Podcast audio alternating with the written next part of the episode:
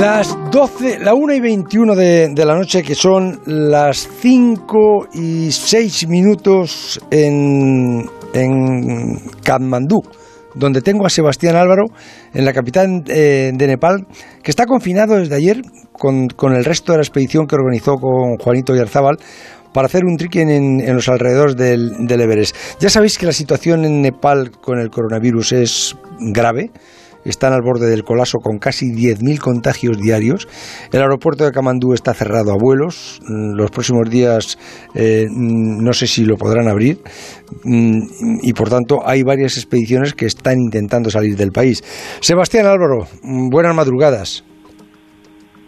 Buenas madrugadas, amigos. Ganas tenía de, de hablar con vosotros. Desde, y ahora pues, para estar aquí confinados en el hotel sin poder salir. Bueno, eh, ¿cuál es la situación, Sebas? Eh, ¿Cómo estáis? Eh, erais 28 personas. ¿Cuándo llegáis a, a, a Kamandú? Eh, ¿Tuviste que adelantar la llegada a la, a la, ciudad? ¿Cómo es la situación actual? Pues la situación en Nepal debe de ser ahora mismo eh, desastrosa bajo el tema del COVID. Nepal es un país que no había tenido realmente mucha incidencia, que por otro lado es un país pequeñito, pero prácticamente sin infraestructuras sanitarias.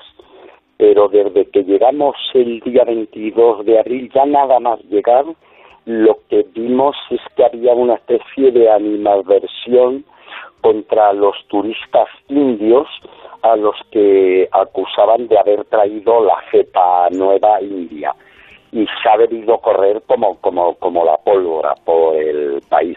Al principio en Katmandú, claro, en las ciudades grandes, pero luego eso a medida que los grupos de trekking y los grupos expedicionarios, sobre todo al Gabulahiri y al, y al Everest, pues se han ido extendiendo se ha ido mmm, pasando sin control.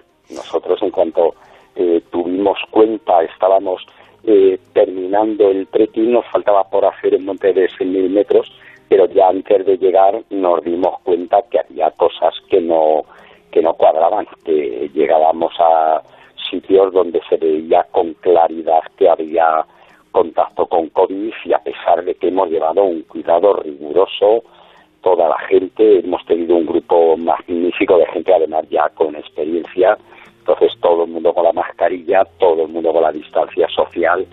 Y, vinimos a Katmandú antes de ayer, tres días antes de lo previsto y nada más llegar, vinimos por la tarde, nos hicimos las pruebas PCR, todo el mundo, y ayer por la mañana ya a las seis y media teníamos los resultados prácticamente el 90% de la gente hemos dado eh, negativo. Eh, hemos tenido cuatro casos positivos asintomáticos y a pesar de eso, pues estamos yendo al hospital a hacer las últimas pruebas de placas de toras para que la gente esté tranquila. Pero bueno, mm, Katmandú es hoy una ciudad fantasma.